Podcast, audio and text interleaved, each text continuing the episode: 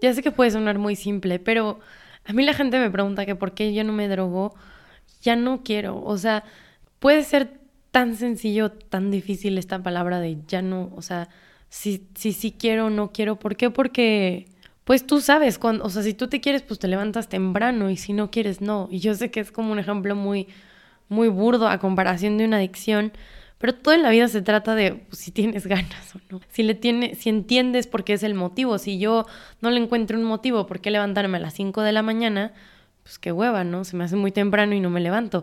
Pero si sabes que, no sé, por ejemplo, tú tienen, tengo que ir a entrenar y tal, pues entonces make sense y por eso te levantas temprano, pero si la gente no le encuentra un sentido a no dejar de consumir o ve los beneficios que le puede aportar dejar de consumir, pues creo que por eso va a haber una, una recaída, independientemente de que le haga daño, de que porque pues hay más beneficios en seguir consumiendo que no consumir.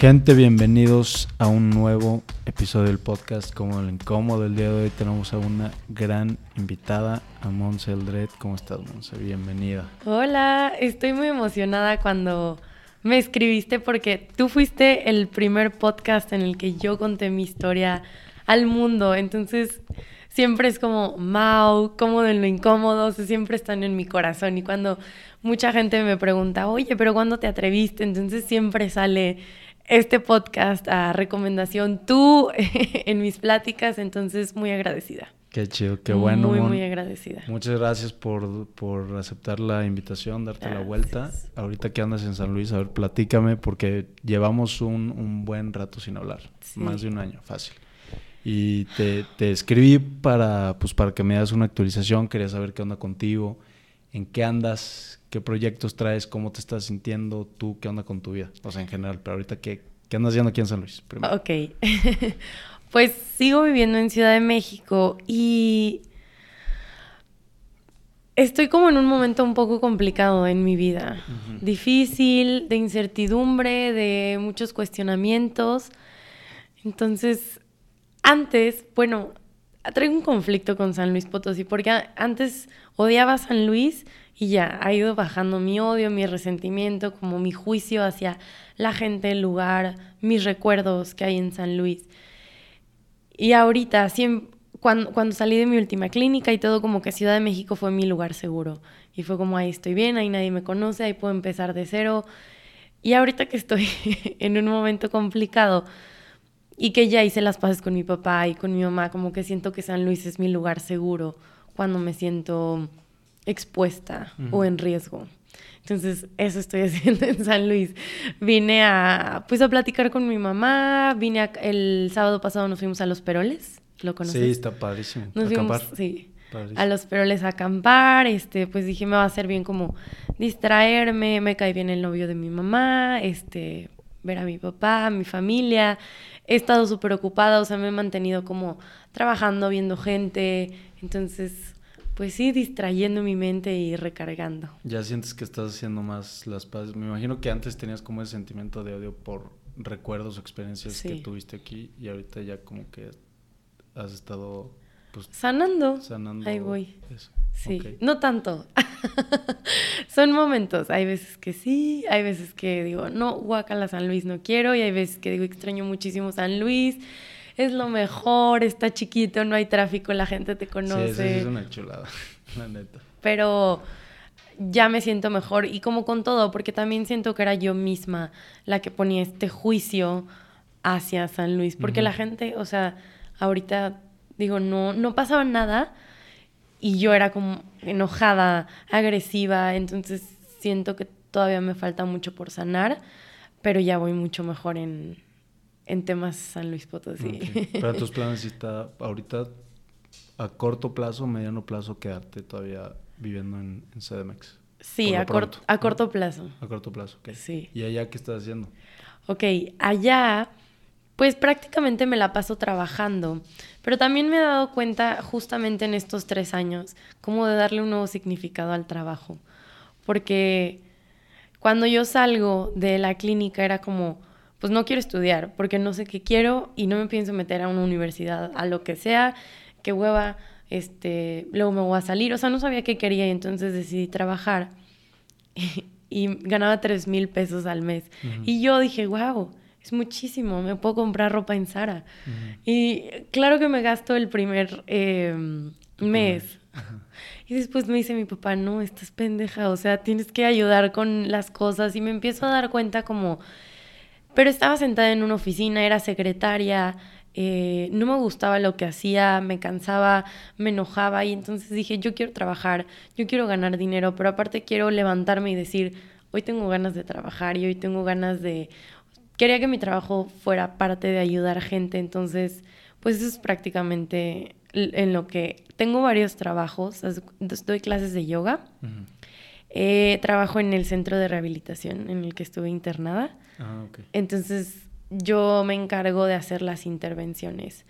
O sea, por ejemplo, tú me marcas y me dices, quiero internar a mi hijo o me quiero internar yo. Entonces yo me encargo de toda esta parte. Yo te explico, te acompaño emocionalmente. Está fuerte, pero está muy padre. Ok. Me eres como el acompañante de la persona recién ingresada al centro. Ajá, exacto. Y de la familia también. De la familia también. Ok. Sí que es más complicado que... Sí. ¿Por qué? Pues es mucho miedo, mucha culpa, mucha vergüenza. Es no le digas a nadie eh, qué le va a pasar a mi hijo, cómo está mi hijo, y si ya lo saco, y si mejor no lo interno, este, no sé cómo traen mucha carga los, o sea, el adicto pues anda ahí feliz drogándose y así, pero los familiares están como súper confundidos en todo y es bien cansado tratar con familias. Sí, sí, me imagino. Es que, ay, híjole. Pues ya, ya hablamos de esto, qué difícil como familiar, de las dos partes, como adicto, como familiar, pero como familiar que la carga emocional de preocupación de ver a una persona que quieres tanto y como que no ves salida o estás tratando de ayudarlo y a lo mejor la persona no quiere o si quiere. No sé, pero está muy padre que tú que ya viviste este proceso y que llevas tres años, ya dijiste, ¿no? sí, tres. Tienes la oportunidad de, pues, aportar o ayudarle a la gente. Yo creo que es muy valioso eh, que venga de una persona que, que sabe qué es y que sabe qué se siente y que, que ya pasó por esas y se las vio negras y salió adelante a a lo mejor alguien que, que pues lo tiene muy estudiado, pero no es lo mismo una vez que tú vives una situación o experiencia de primera mano, ¿no? Sí, a mí me gusta mucho eso, porque también algo en lo que me ha ayudado mucho este trabajo es a entender, o sea, a entender el otro lado, como que primero fue sanar conmigo, entenderme a mí, ver qué onda conmigo. Y ahora que empecé a trabajar en esto, más con las familias, sí con los chavos, pero como que me avientan más a mí en las familias. Y me he dado cuenta, o sea, se cuenta, escucho a alguien y digo, ese es mi papá. Mm. O una mamá me habla llorando y digo, es que hace cuenta que es mi mamá. O un hermano y así, entonces como que me voy reflejando y entiendo el sufrimiento, el dolor, la ansiedad, la culpa que también ellos sienten, eh, la enfermedad que también ellos tienen de... Sí, o sea, como tanto el adicto es a la droga, ellos son adictos a su hijo, o, o sea, no lo pueden dejar. Está súper interesante el tema familiar y, y me ayuda mucho a ponerme del otro lado y también hoy en día entiendo a mis papás y hoy en día cero los culpo, o sea, al contrario, soy como mucho más empática al tema familiar por lo que me ha tocado vivir con, con los papás de ellos. O sea, sí te ayudó el tú ver o tener que lidiar con familias para tú aplicar eso que tú estabas en lo que estabas interviniendo, pero tú ahora en tu vida personal. Sí, cañón. O sea, yo no sé si los ayuda a ellos, pero a mí ellos me han ayudado muchísimo. O sea, ese trabajo a mí me ha ayudado mucho. Y culpa, ahorita que mencionas culpa en familia, ¿por qué o de dónde viene esa culpa o culpa como familiar. Sí, creo yo, porque muchas veces, o lo que he escuchado y lo que yo observo y entiendo es como en qué fallé. O sea, en qué momento mi hijo, mi bebé, mi, mi adoración de vida está hasta este punto.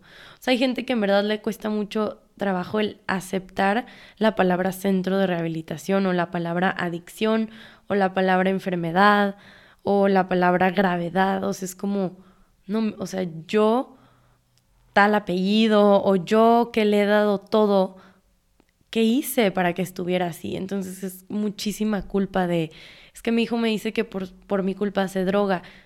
A ver, obviamente no, solo lo está manipulando y le decimos, no señora, eso no es verdad, pero en verdad la mamá se siente tan mal y me dice, sí, por eso le damos coche, por eso le damos dinero y por eso, es, o sea, y como que siempre tratan de recompensarlo por la culpabilidad que sienten. Ya, hay veces que sí me cuestiono, porque hay, es una misma enfermedad o padecimiento se puede vivir de muchas maneras diferentes. Y sí es algo que me pregunto en, en ocasiones que pasa que la persona tiene, tiene pues a lo que le podemos llamar una buena vida. Sabes que, que sus papás le dan, le proveen de casa, dinero, comida, educación, eh, pero de todos modos, de alguna manera o por algo sucede y es algo que me cuestiono mucho porque digo, pues como que no debería pasar si tu, tu centro o tu lugar seguro en tu casa, pues todo está bien pero pues a veces pasa. Entonces como que sí me cuestiono mucho eso de, por qué o cómo, de dónde, ¿sabes? Sí, yo también estos tres años me he cuestionado mucho como qué es el éxito, qué es la felicidad, qué es una buena vida, qué es te di todo, o sea, qué, qué, qué implica o qué abarca te mm. di todo, o qué, qué abarca, no sé, una vida de calidad, porque, pues no sé, lo que yo he observado, por ejemplo, hay un caso que a mí me me parte el alma en donde se cuenta que una familia dio como por muerto a su hijo porque se salió de la casa muy joven. Lo buscaron por, yo creo que como un año, nunca más apareció y entonces fue como, pues ya, se murió. Y entonces hace, fue no, no en noviembre del año pasado, lo encuentran en un puente, viviendo de homeless. Y le dicen, de, o sea, la mamá decía, o sea, es él, es mi hijo pero creo que como después de 40, de película, o sea, después de 40 años, obviamente el señor, este, pues drogadicto, eh, se inyectaba cristal, o sea, muy mal. Y el hermano de que sí, es mi hermano, es Ricardo. Bueno, lo levantan de la calle, obviamente este, pues Ricardo no se da cuenta, estaba muy mal. Nos lo llevan a nosotros y el director así de que no, pues es que no aceptamos este tipo de gente. Y la mamá le decía, no, es que somos gente de bien, nada más que estaba. Y ya le explicaron toda la historia. Entonces, pues lo bañamos, como que lo desintoxicamos. Y de Navidad a mí me tocó de intercambio Ricardo. Y entonces le compré unos, un gorrito y unos guantes porque hace frío. Y se pone a llorar y me dice, nunca me habían dado un regalo en la vida. Y yo, y entonces me pongo a llorar con él y le dije, ¿por qué te drogas? ¿Qué, qué te hace falta? y me dice, amor. Y entonces me acordé y dije, a mí también me hace falta amor. O sea, bueno, no ahorita, pero cuando yo me drogaba también siempre decía, es que quisiera ser amada, quisiera amarme. Y entonces me pongo a, comparar como justo lo que dices, o sea, realmente qué es una vida de calidad. O, o de qué depende, o sea, pues él no tenía nada, él vivía en la calle y yo tenía todo, entre comillas. Y los dos pensamos lo mismo cuando nos drogamos. Entonces es como este cuestionamiento de, pues, ¿qué es una vida de calidad realmente? O qué es, no sé, como muchos cuestionamientos han venido a mí estos, este año últimamente. ¿Y por qué, crees que desencadenó todo esta, este cuestionamiento? Que está padre ¿eh? también, o sea, a lo mejor en el momento que te estás cuestionando el mundo se te viene abajo y dices, no marches es que, ¿qué pedo? ¿Qué me está pasando? No sé nada. A lo mejor no encuentras respuestas a esos, esos cuestionamientos, esas preguntas.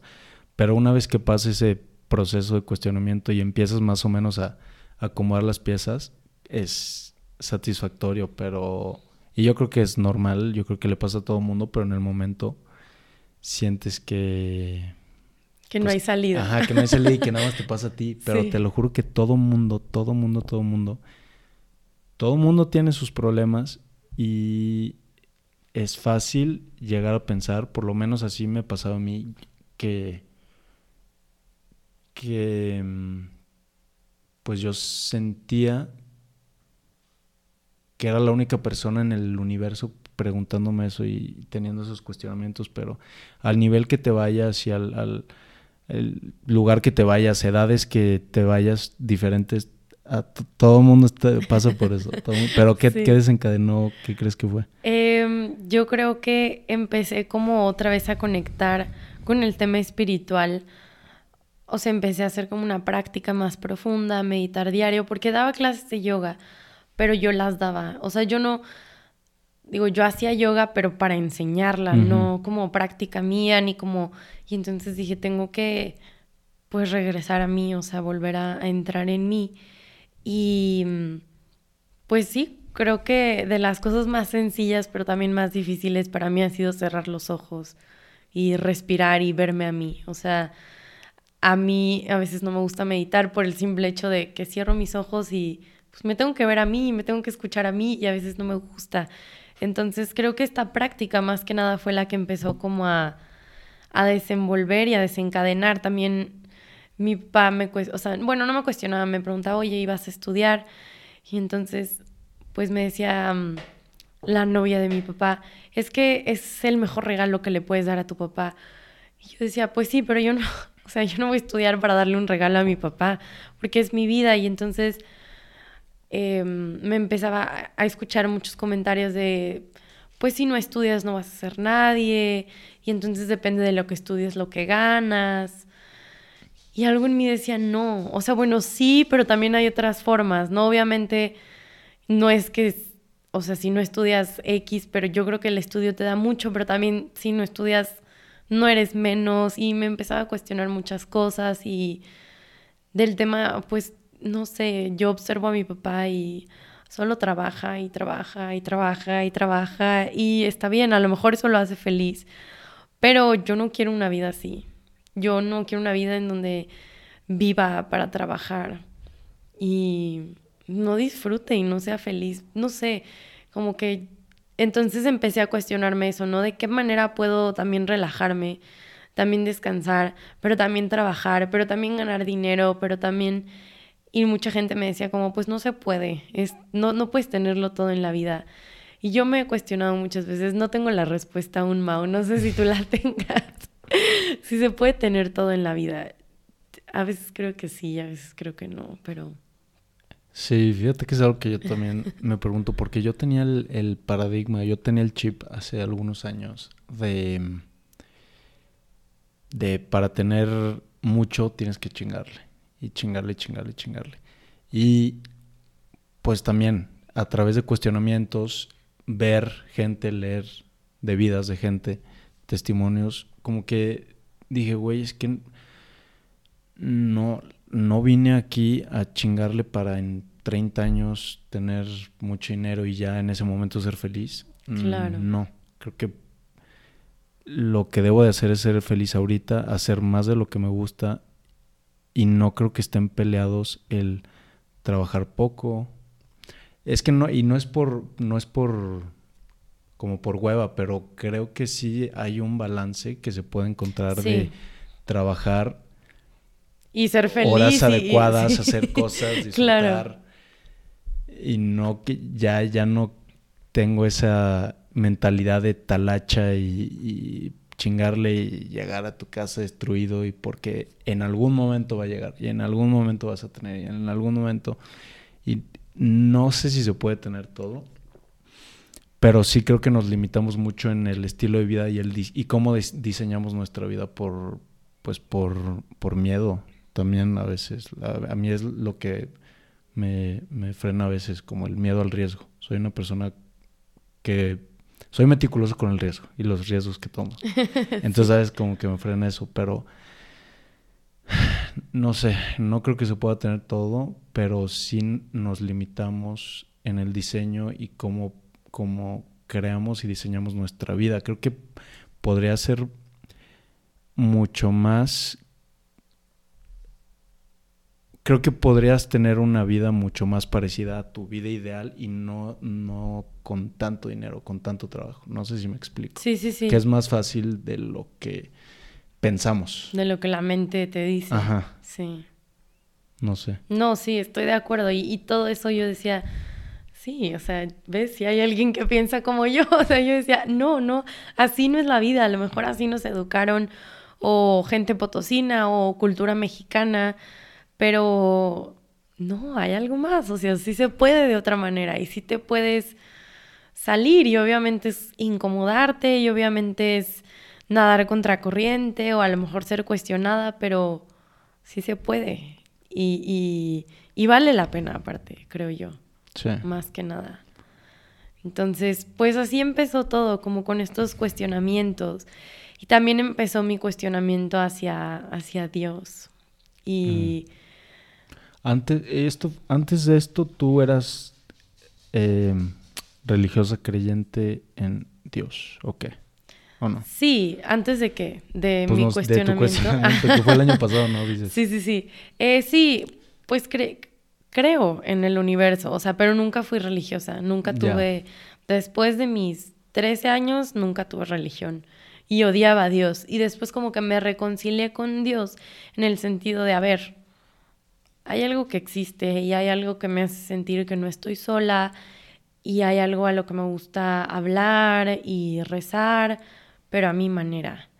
Y mm, el año pasado me, empecé otra vez como a cuestionar porque empecé a dar conferencias y cada conferencia que daban me hablaban mucho de Dios, o sea, las personas que me contrataban. Y yo me incomodaba cuando me decían, ay, es que Jesús, y ay, es que, y yo, no, no me convence eso, yo no creo en eso, pero había algo en mí como que no, no, no le checaba, pero cada vez que yo daba una conferencia me decían Dios, y como todo el tema católico más que nada. Y entonces yo decía, es- o sea, hay algo que no he sanado ahí, hay algo que, ¿por qué sí respeto lo que yo creo y por qué no respeto lo que otros creen, no? O sea, pues de- al final es lo mismo, ¿no? Solo Sí. formas diferentes, pero ¿por qué yo pido que respeten mis creencias y yo no puedo respetar las de los demás? Entonces, no sé, fue, fue chistoso. Y pues he intentado como comunicarme más con Dios y he recibido como muchas señales muy interesantes de, de Dios y de hacia dónde, porque como te digo, estoy en un momento de mucha incertidumbre de qué hacer con mi vida, de si estudio este año, eh, me ofrecen un trabajo en India, ¿En dónde estuviste? En donde tú? estuve, ¿Y qué, qué sería ese trabajo? me ofrecen ser como la cuidadora de los, es un internado, Ajá. entonces ahí van, no sé cuántos vayan este año, porque cerraron en pandemia y es la primera, o sea, es como la inauguración nuevamente. Pero, por ejemplo, cuando yo estábamos, éramos entre 90 y 100 niños. Entonces, es ser parte como de las cuidadoras. Se llama Mukia Yetadar, pero es como niñera. Bueno, no sé cómo decirlo en español, pero sí, o sea, es- los cuidas, los atiendes, los levantas, este, si necesitan algo, platican contigo, les pones actividades, si vamos afuera de la escuela, pues tú los, o sea, tú los mueves y así. Sí. Estás en que si te vas, que si no. Sí, estoy. mm, También me ofrecen un trabajo en España, en un centro de rehabilitación. Ya. Y siempre he querido ir a Europa. Bueno, he, he ido una vez, pero con mi papá y muy chiquita. O sea, quisiera ir ahorita ya como con. Pues bueno, no sé, independiente, pero como ya más libre y Sí, así. con más libertad. Este. mm, O estudiar. ¿Y qué estudias? Estoy entre psicología o otra carrera que se llama. Está muy nice el nombre.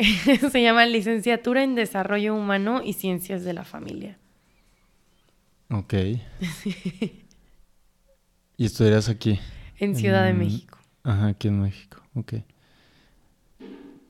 Ok, pero todo es como a- afín a lo mismo, ¿no? Sí, Que sí te gusta. sí. Es lo que quiero. O sea, es lo, lo que escoja, creo que me tiene que hacer feliz y tiene como que aportarme algo. Sea lo que sea, pero es lo que estoy intentando en mi vida, como elegir cosas, personas, momentos que, que me aporten.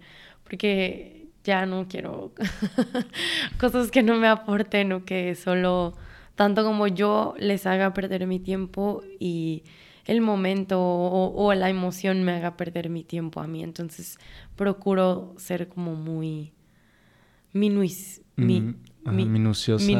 ¿A qué le pones o a qué le das? Mi atención. Tu atención y tiempo. Sí. Sí, definitivamente. Es, yo creo que es una habilidad, es un músculo el aprender a decir que no a las cosas que no, pues que no, no queremos y no, no te late. Desde el principio ya sabes si algo no te vibra, si no quieres estar con alguien, si no quieres estar en un lugar. Ya sabemos, pero pues esa intuición a veces no le hacemos caso. Y em, pues, no sé, eh, estás muy chava. Yo creo que nos cuesta a veces también como poner en perspectiva el tiempo porque no conocemos más. Sí. Pero tenemos mucho tiempo. O sea, podrías no hacer nada de aquí a cinco años y de todos modos podrías hacer todo lo que quisieras, ¿sabes? sí. Pero es muy abrumador porque también hay, es una presión que, digo, no sé, yo sentí mucha, mucha presión este, por parte de mi papá antes de empezar carrera, que era como, ¿qué vas a hacer, cabrón? O sea, no mames, ya tienes, no sé, 19 o 20 años y no sabes qué vas a hacer. Y yo, ah, no mames. Y así, pues obviamente las elecciones que hice en ese momento, malas. ¿Qué estudiaste? Malas, ingeniería industrial. ¿Te arrepientes? Pues no me arrepiento, pero probablemente si hubiera sido un ser consciente en ese momento no hubiera estudiado eso. Ok. Pero no sé, bueno, sí, o sea, ahorita que también estoy como en esa, estoy buscando qué, qué en dónde sí voy. ¿Qué si voy en, en este deporte, conexión con, atletas, me encanta todo eso, eventos, eh, me gusta mucho la psicología detrás del deporte o detrás del deportista.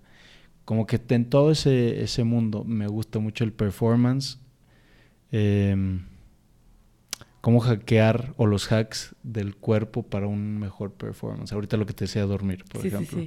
Me gustan mucho los libros de super comidas, me gustan los libros de, pues, por ahí va, ¿sabes? Ok, ok. Pero si hubiera sido consciente de eso en ese momento, que no era un ser consciente, era un ser que nada más iba... Como te dijera, ¿no? Sí, sí lo que me decían era lo que hacía. Yo también. Pero en ese momento se, pues yo sentía que no mames, o sea, se me venía el mundo abajo y, y, que ya era un señor y tenía que... Sí, sí, sí. ¿Sí me entiendes? Pero... Sí. Pues pude haber hecho dos carreras de ese punto aquí, ¿sabes? Estudié dos carreras diferentes y...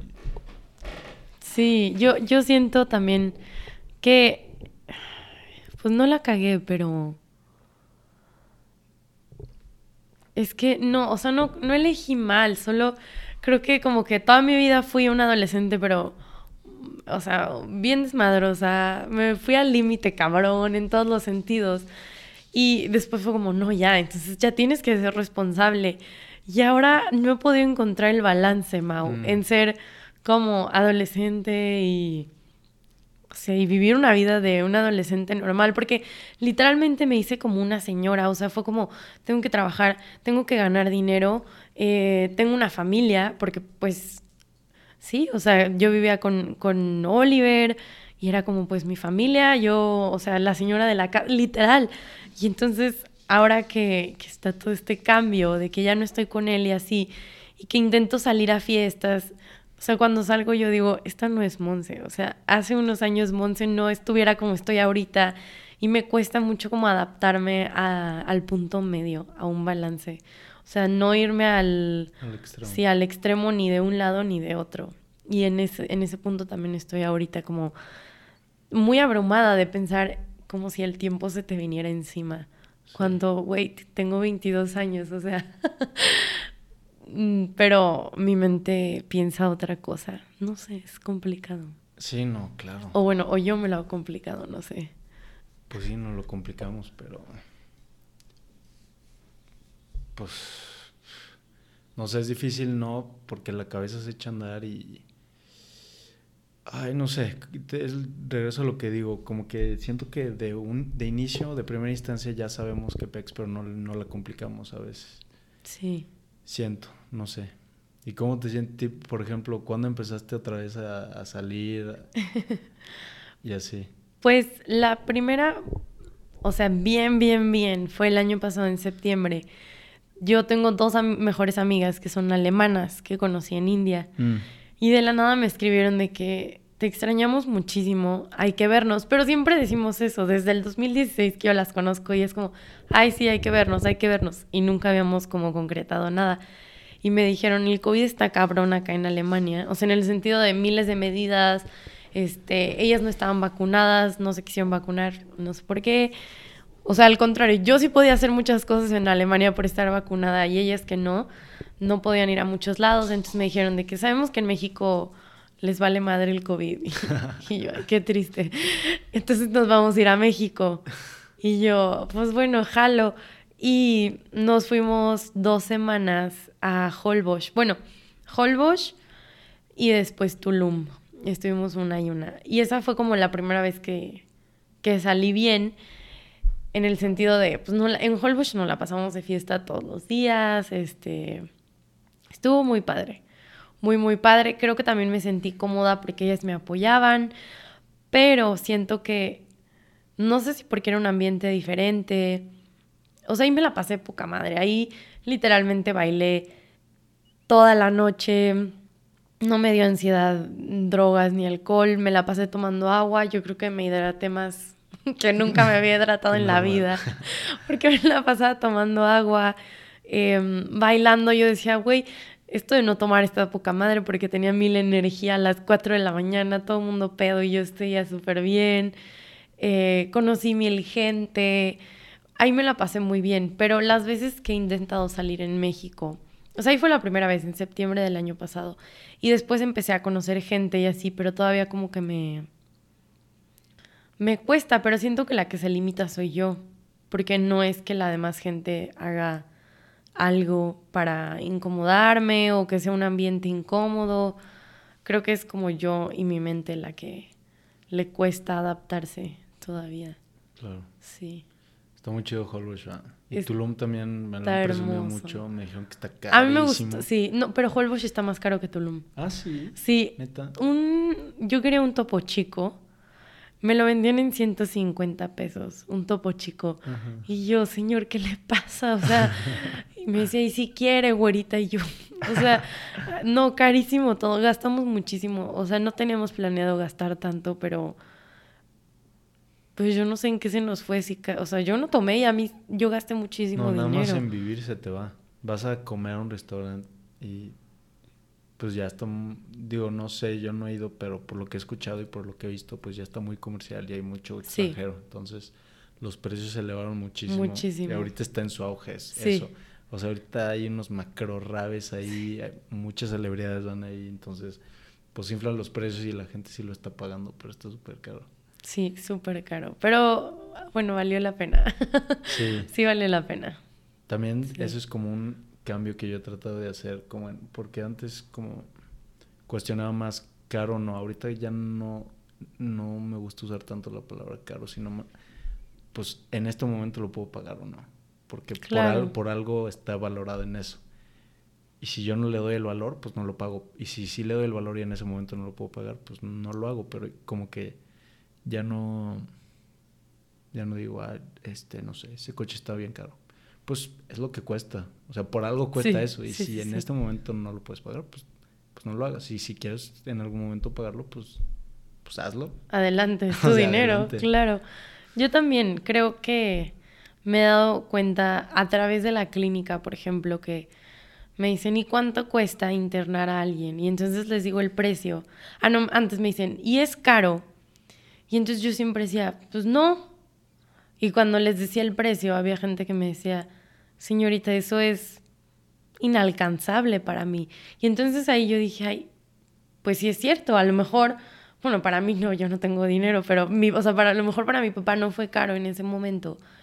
Pero fue cuando empecé a relacionarme con la palabra caro, barato, poco, mucho. O sea, es súper como subjetivo esa palabra para, para las personas y también es como aprender a relacionarme con el dinero y con la abundancia de, una manera como totalmente diferente y también saber como el, el hecho de vivir, o no, o sea, de traer algo caro, o de usar algo caro, o de moverte en ambientes caros, no, no me da más o no me hace más. O sea, no me hace cara a mí, no, no, me da más valor a mí. y, y, es algo que también he aprendido en estos tres años, porque antes sí era así, o sea, yo si traía marca o si me juntaba con tales personas, con tal apellido, tanto dinero o cosas superficiales, era como, pues yo les daba el valor para que me hicieran sentir más. Y en estos tres años he también aprendido a, pues, a darme cuenta de todo eso. Sí. Y en la, en la clínica o en tu trabajo en el día a día, ahorita estás dando clases de yogas y trabajas en la clínica. Sí. ¿Y ya? No, y también, bueno, doy conferencias.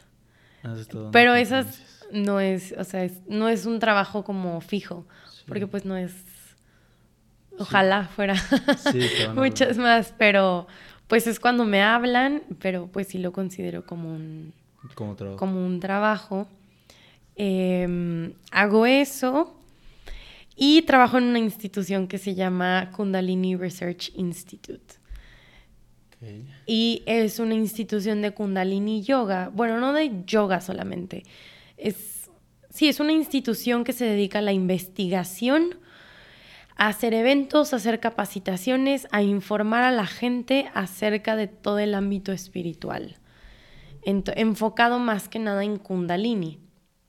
Pero hay muchos webinars, hay muchas certificaciones como maestros de yoga. Eh, hay eventos gratuitos, hay eventos de meditación para aprender a meditar, para expertos más en meditación y yo trabajo administrativamente para ellos. Mm, ok. Sí. Pues estás como empapada en el, en el mismo ambiente, ¿no? ¿Ah, sí? Pues no sé, o sea, como, como que lo que haces... Bueno, sí. Como que engloba más o menos en lo mismo, como en el... Pues la meditación, el, no sé, así, es que es lo que, no, sí, No me lo había cuestionado, pero sí. Es lo que me hace feliz. O sea, yo solo quería escoger cosas que, que te digo, que me levantaran y no me pesaran. O sea, decir, puta, hoy tengo que ir a trabajar. Sí. Ni pedo, por ganar dinero. O sea, no, yo no quería decir eso. Yo quiero. Y, y, lo hago. O sea, me levanto y me motiva lo que hago. Y me, me pone buenas y me llena de energía y aprendo entonces me gusta mucho. Qué fregón. Pero no lo hice, o sea, no me había dado cuenta. Que sí, como que engloba. Sí. las cuatro cosas. Como que naturalmente la tendencia es a. Bueno, yo sé, por lo menos es mi percepción, como que están conectados y es más o menos de. Sí, sí, sí. De lo mismo, que está muy perrón. Sí. O sea, qué chido que pues ahorita estás en ese punto aunque tengas todo el cuestionamiento del, del mundo, de lo mejor qué va a pasar con tu vida. Pero en este punto, pues sí, creo que si te paras a voltear a ver qué está pasando contigo, pues no sé, yo creo que pues, va todo bien. Sí, pues siéntete orgullosa. No sé, pues sí.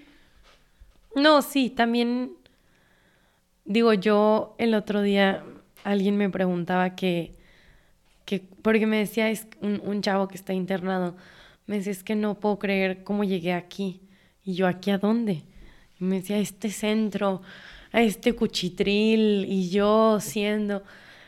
Y me decía, es que yo nunca me vi así. Entonces yo me puse, como ya me fui, lo escuché, y me puse a pensar como mi Monse de 12 años, o sea, para empezar como que ni se cuestionaba el futuro, como que era, crezco, estudio, me caso, tengo hijos, se van y me muero. Y ya, o sea, como que no, nunca me había cuestionado cuál es mi misión de vida, por qué estoy viva, qué me gusta, qué me enciende mi alma, qué me atrae, qué no, qué sí. Y creo que cuando yo tenía 12 yo me acuerdo que decía, yo quiero un coche de grande y yo voy a estudiar en el TEC y voy a ir a fiestas los fines de semana. Sea, esa era como mi visión de mi Monse a los 18, 19, 20, 21. Y entonces también verme así como estoy a los 22, pues me hace sentir bien. O sea, sí me da esperanza de, voy bien, no le estoy cagando. sí, sí, sí. No, pues sí, qué fregón la neta. Digo, no sé. viendo hacia atrás, el ver un cambio tan, tan drástico, o sea, no sé, es, algo que platicaba con, con, un chavo que hizo conmigo un Ironman el año pasado, en noviembre, y él era adicto también. Y le decía, es que qué increíble, porque es un, si, si tú le preguntabas a la persona inicial, esa persona que era adicta y que estaba en un centro de rehabilitación, si alguna vez se veía haciendo un Ironman, obviamente, muy probablemente le iba a decir que no, porque, pues, ¿cómo? claro, claro. Por los opuestos, te hiciste una máquina de, de, de tener, de estar en el, el ese centro de rehabilitación y pues como que no tener un camino claro de qué iba a pasar con tu vida. Y creo que está muy cool ya viendo en retrospectiva, obviamente en ese momento pues se sufre mucho y son experiencias difíciles, pero ya viendo hacia atrás, yo creo que sí ha de estar muy perrón decir, wow. Sí, sí se siente padre.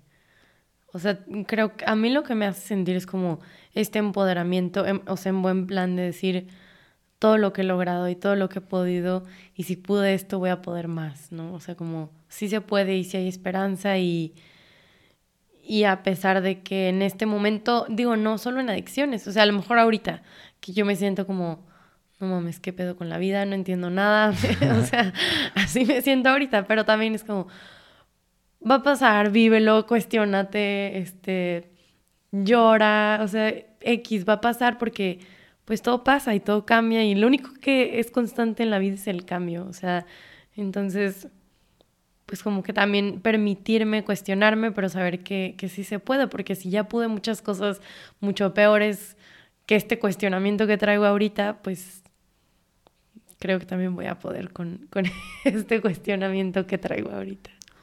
¿Y hay algo en común que veas en, con la gente que tú interactúas que entra al centro de rehabilitación, eh, factores en común de por qué entran.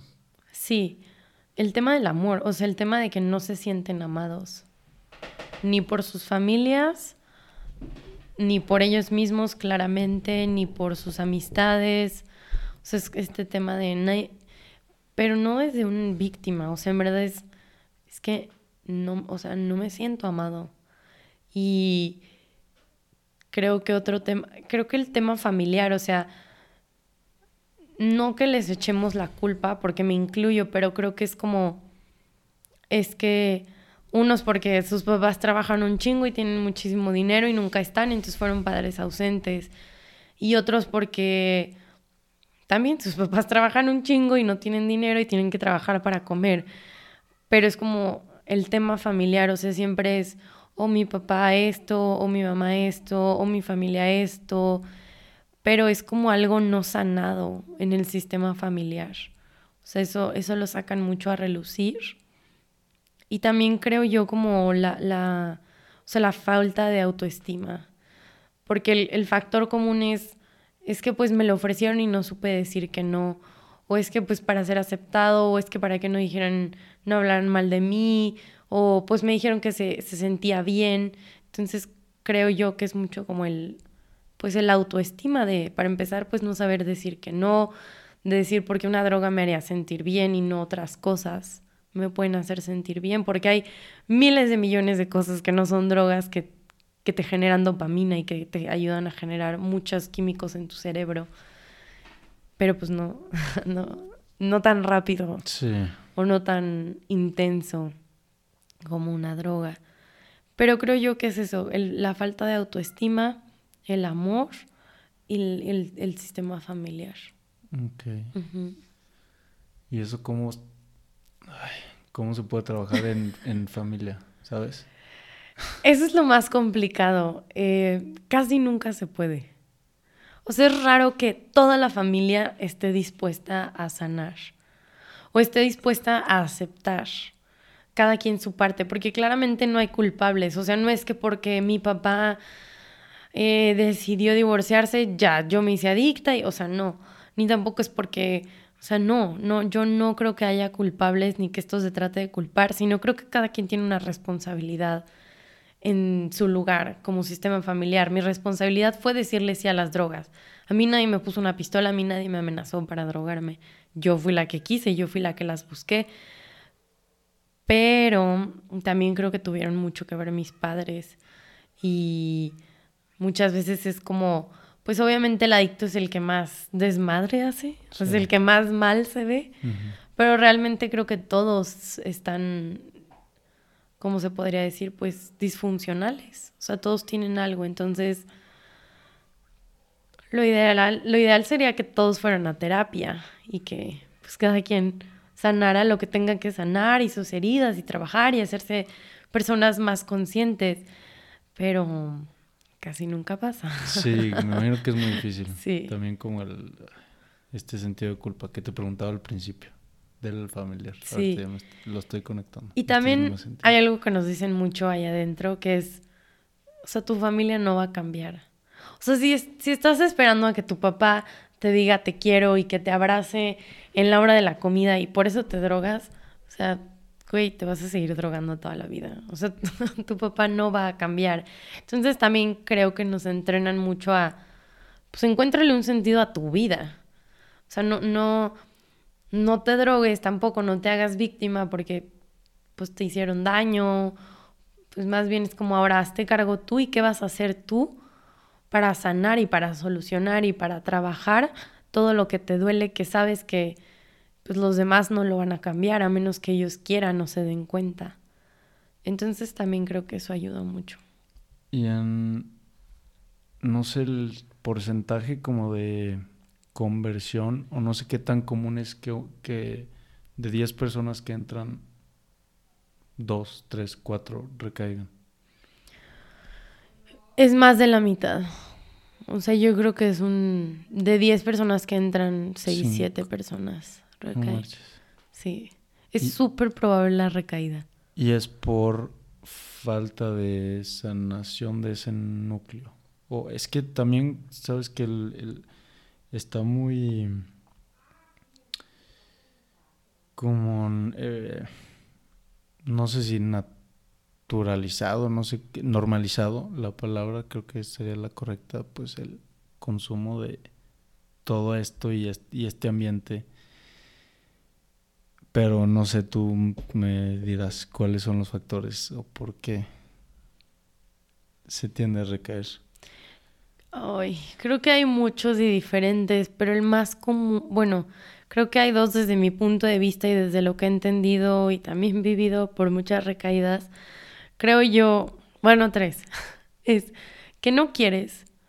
Ya sé que puede sonar muy simple, pero a mí la gente me pregunta que por qué yo no me drogo ya no quiero. O sea, puede ser tan sencillo, tan difícil esta palabra de ya no, o sea, si sí si, quiero o no quiero. ¿Por qué? Porque, pues tú sabes, cuando, o sea, si tú te quieres, pues te levantas temprano y si no quieres, no. Y yo sé que es como un ejemplo muy, muy burdo a comparación de una adicción, pero todo en la vida se trata de pues, si tienes ganas o no. O sea, si le tiene, si entiendes por qué es el motivo. Si yo no le encuentro un motivo por qué levantarme a las 5 de la mañana, pues qué hueva, ¿no? Se me hace muy temprano y no me levanto. Pero si sabes que, no sé, por ejemplo, tú tienen, tengo que ir a entrenar y tal, pues entonces make sense y por eso te levantas temprano. Pero si la gente no le encuentra un sentido a no dejar de consumir o ve los beneficios que le puede aportar dejar de consumir, pues creo que por eso va a haber una, recaída, independientemente de que le haga daño, de que... Porque pues hay más beneficios en seguir consumiendo que no consumir. Creo que es eso que mucha gente no quiere. Eh,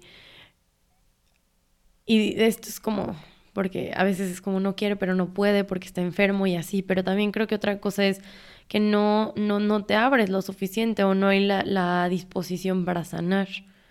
En el sentido de, pues no sé, puedes estar muy convencido. A mí me pasaba que yo estaba muy convencida de, en serio, ya no me quiero drogar, pero no sé, me... Mm, no sé, había un tema con mi familia, nos peleábamos y entonces era, puta madre, odio a mi familia porque nací aquí y entonces empiezas como en este concepto de víctima que cuando sanas aprendes a hacerte responsable y no víctima. Y entonces es, pues, ¿qué es lo más rápido para sentirme bien? La droga. Y, y, también, o sea, creo que una de las razones por las recaídas tan, tan comunes es como esta falta de sanación. esa es la segunda. Y mm, la tercera creo yo que es porque no hay un, no hay un post tratamiento, o sea, no le das continuidad. Ah. Muchas veces piensa la gente que te internas y ya, o sea, ya se te solucionó la vida. Y no, no porque no te drogues los pedos dejan de existir. Sí, no, los pedos están. Entonces, como pues tienes que seguir yendo a terapia o a doble A o a lo que tú quieras. O sea, yo no voy a doble A, pero yo sigo yendo a terapia y yo, a mí me, o sea, yo hago cosas que sé que leer libros, o sea, como seguir manteniéndome consciente y en este, pues sí, en este canal de, pues de estar bien. Pero hay gente que es como, ya, ya me internet, ya salí, ya se solucionó todo. Y cortan de tajo todo. O sea, terapia juntas, medicamento psiquiátrico, todo. Entonces, pues es muy, muy propensa a la recaída por eso. No soy profesional, ¿eh? no sé si estas sean las tres razones, pero desde mi punto de vista... De, tu experiencia y lo creo que, que Creo que estas son. Ok, este, yo pensé que si había un seguimiento post por parte de. por parte del no no de la persona. O sea creo que por lo que escucho sí puede haber si tú estás interesado y lo sigues haciendo pero yo pensaba que por parte del centro había un un seguimiento post sí hay por parte del centro. Ah y es que tú lo rechazas y es que tú ya no vas porque pues ya no te tienen internado o sea ya no es a huevo. Tú tienes que pues levantarte de tu cama pagar ir en coche y la gente ya no va o la gente, ahorita que es en Zoom, la gente ya no se conecta. Sí. No manches. Que y también me imagino, factor importante, el, ambiente en el que si, pues si tú regresas al ah, sí. más o menos a tener las mismas relaciones, amigos, eh, sí. En el mismo ambiente en el que te estabas moviendo, pues de ahorita, este, me da la impresión que tú, ahorita tu círculo está muy em, arraigado a estos cuatro pilares o estos cuatro trabajos que tienes. Y, y pues esa gente te, está en tu mismo canal y te entiende y te mueves en lo mismo y estás vibrando igual. claro. Sí, sí tienes razón. Es, es algo muy importante. Generalmente gana la oscuridad, o sea, gana como todo el pues sí, aparte que aburrido. O sea, yo una vez fui a una fiesta donde de, gente con la que yo consumía y me invitaron. Yo les dije, ay, pues no, no consumo, pero. Y me dijeron, no, no importa, te queremos ver a ti. Y yo dije, bueno, es, también voy a ir. Pero. O sea, yo estaba sentada y todo el mundo se estaba metiendo de todo. Y yo dije, ¿qué hago aquí, güey? O sea, qué chingados vine. Fue como, ay, yo no tengo que ir. Mi mamá me dijo que ya me regresara. Y me fui, pero, o sea, no tiene caso. O sea, si ya, si ya no quieres eso, pues a qué vas, ¿no?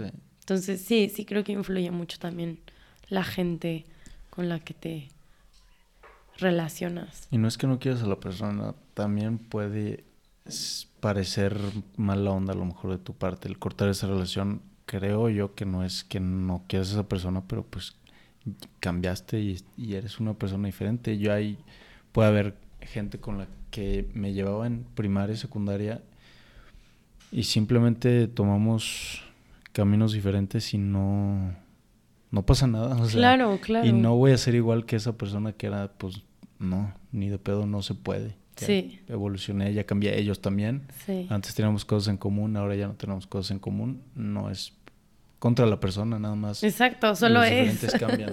Exacto. Y está padre, porque qué hueva, o sea, es lo que yo le digo a mucha gente de San Luis, como, ¿y, ¿y por qué es tu amigo? O sea, a mí me encanta preguntar. Por ejemplo, mi hermana, mi papá y mi mamá se hartan de que yo pregunte, porque es como, ¿pero por qué esto? ¿Pero por qué? Es como, no sé, güey, o sea, yo una vez le pregunté a mi hermana, porque empezó a criticarla, y le dije, oye, yo te quiero preguntar algo. Si hablas tan mal de ella, ¿por qué te juntas con ella? ¡Ay! Me basta. Y yo, Ana Sofía, no entiendo, o sea, no, pues porque es mi amiga desde siempre y dices, ¿por qué no cambiar? O sea, ¿por qué el miedo o no sé qué sea de, de seguirte moviendo y de no pierdes nada? Al contrario, creo que ganas mucho al ir cerrando ciclos, ¿no? Con amigos. Sí, pero pues es, yo creo que es miedo a, a lo desconocido. con ese amigo pues ya tienes esa relación, ya tienes esa amistad. Creo yo, así lo, así lo interpreto. Eh, como pues con Iki creo que se puede trasladar a otras cosas también ese trabajo ese novio esa novia ese lo que sea pues estás estás ahí. estás cómodo y es lo que conoces es lo que conoces y pues, lo familiar para ti pues. pero es aprender a estar cómodo en lo incómodo. Aprender a estar cómodo en incómodo. Sí. Oye man, pues ya mm, te tienes que ir pronto entonces voy a ir cerrando Ok. eh, te voy a pedir que nos platiques qué haces en tu día, cómo es un día en tu vida, rutinas, rituales. No sé si tienes algo muy establecido o va cambiando, o sea, depende del día. Sí cambia, pero mm, me levanto aproximadamente entre siete y media o nueve. Varía mucho, pero no me levanto temprano. Me gusta levantarme tarde. Em, después me encanta el tema de mantener mi cara, mi cuerpo, mi cabello. Entonces es como toda una rutina de skincare que me gusta mm. hacer y disfruto. Cuando estoy en el espejo me digo afirmaciones, porque antes solo me veía al espejo y era como, eres un asco, no vales madre. y así, entonces intento hablarme bonito o intento como intencionar, o sea, sí, intenciono mi día. Cuando hago mi, mi rutina de skincare, intenciono mi día. Después medito, ahorita estoy haciendo un ritual de 10 minutos lo empecé en enero. Eh, hago una meditación de Kundalini Yoga, después hago unas respiraciones y después hago unas afirmaciones. Y dura aproximadamente como 10, 15 minutos. Em, tomo agua, me preparo un té porque amo el té. Y después ahí sí ya varía, o sea, o doy clase de yoga o junta de trabajo o me voy al centro, o sea, la clínica Ahí depende del día. Soy una persona muy nocturna. Ahorita que hablabas del tema de dormir, no creo que tenga insomnio. me encanta la noche, o sea, yo disfruto la noche. Llega la noche y me pongo tranquila, me da energía la noche. Eh, no sé, entonces en la noche es como otro ritual en donde, eh, ¿sabes qué es el oráculo? No. Ok, el oráculo son unas cartas como tipo tarot, pero no tarot. no sé cómo explicar. Sí, son cartas y son de diferentes cosas. Entonces saco un mensaje y le digo a Dios, ¿qué mensaje me tienes para hoy o para esta noche o para esta etapa de mi vida? ¿A Dios, Dios o u otro Dios? Ah. ¿O qué Dios? Al universo. Al, ah, ok. Al universo. Al universo. Dejémoslo en en universo. Luego nos juntamos a platicar de Dios porque es un tema que tampoco entiendo muy bien. Em, saco una cartita y me pongo a escribir. Tengo muchas ganas, Mao, y mucho miedo de sacar un poemario. Amo escribir poesía. Y mm, tengo muchos, desde hace muchos años, y sigo escribiendo y tengo muchas ganas de sacar un libro con mis poemas. Eh, eso lo pensé este año. Entonces me pongo mucho a escribir, mucho, mucho, mucho. Y a veces trabajo, o sea, en el día decido como socializar o así, y en las noches me pongo a trabajar porque es en línea mi trabajo, el mm. de Kundalini Research Institute, entonces lo hago en la noche.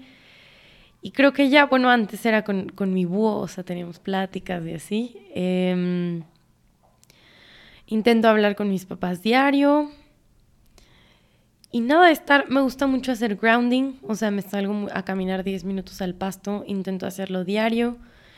Em, meditar intento también hacerlo diario. Hidratarme, nutrirme lo mejor que pueda. No siempre lo logro, pero cómo procurarme física, mental y espiritualmente es lo que intento hacer en mi día a día.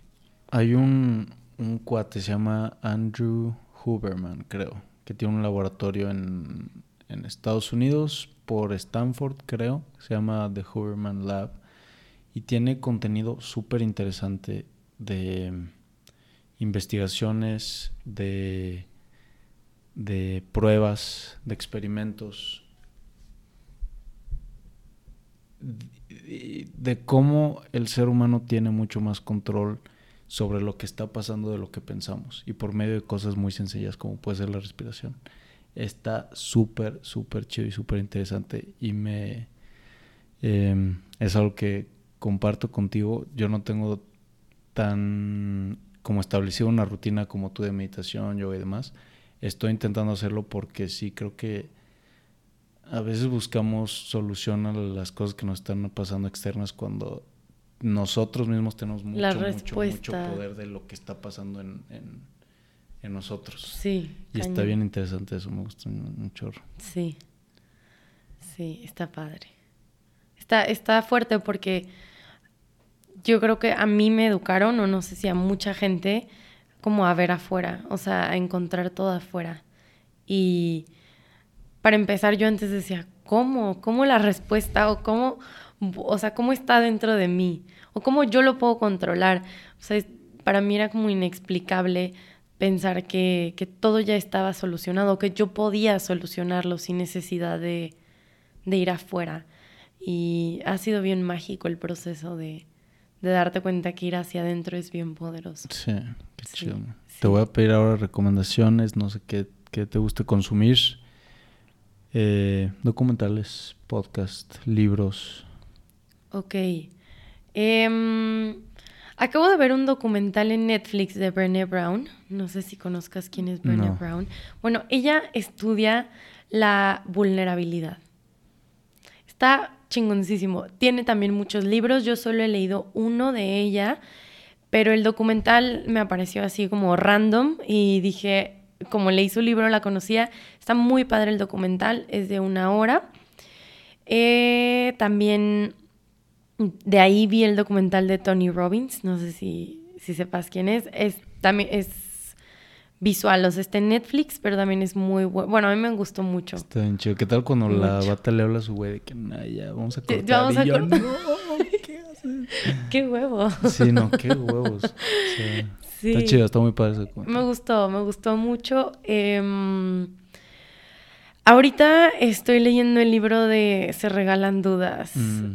está padre, me, me, está gustando porque justo como estoy en mi etapa de cuestionarme todo, dije, ay, pues lo voy a comprar a ver qué tal. Y sí me está gustando. O sea, está tranquilo, está relax, no es un libro como pesado. A mí me está gustando porque aparte tú rellenas lo que tú crees de la respuesta hacia las preguntas. Ah, está padre. Entonces eso me gusta. Ahorita estoy leyendo eso. Si les gusta algo como suave, pero de superación personal y así, eso se los recomiendo. Em, creo que este lo recomendé ya cuando, o sea, cuando estuve contigo, pero es mi libro favorito. Y se me olvidó la autora, es de una hindú. Ay, se me fue el nombre de la... Bueno, déjenme buscarlo, porque sí tienen que leer este libro si, si ustedes están en un proceso de... Denme un momento. ¿El libro cómo se llama? Morir para ser yo, de Anita Morgani, o mm. Murjani, no sé cómo se pronuncia. Está padrísimo. A mí me, me encantó. Es mi libro favorito por siempre. Eso se los recomiendo mucho. y les recomiendo que otra cosa. Pues creo que sería todo. Ir a terapia. Es mi recomendación. Que la gente vaya a terapia. sí, para todos, ¿no? Sí. Muy bien, Mon. Pues muchas gracias. Te agradezco otra vez que hayas aceptado la invitación. ¿Dónde te puede encontrar la gente? Em, me pueden encontrar en mi Instagram, que es Monse con T, Aldret, DLS y en mi página web, que es www.monsealdred.com. Buenísimo. Gracias a toda la gente que se quedó escuchando hasta el final. Si quieren y no han escuchado el otro podcast con Monse, está en Spotify, Apple Podcast, todas las plataformas ahí para que conozcan un poquito más de Monse y su historia. Vámonos.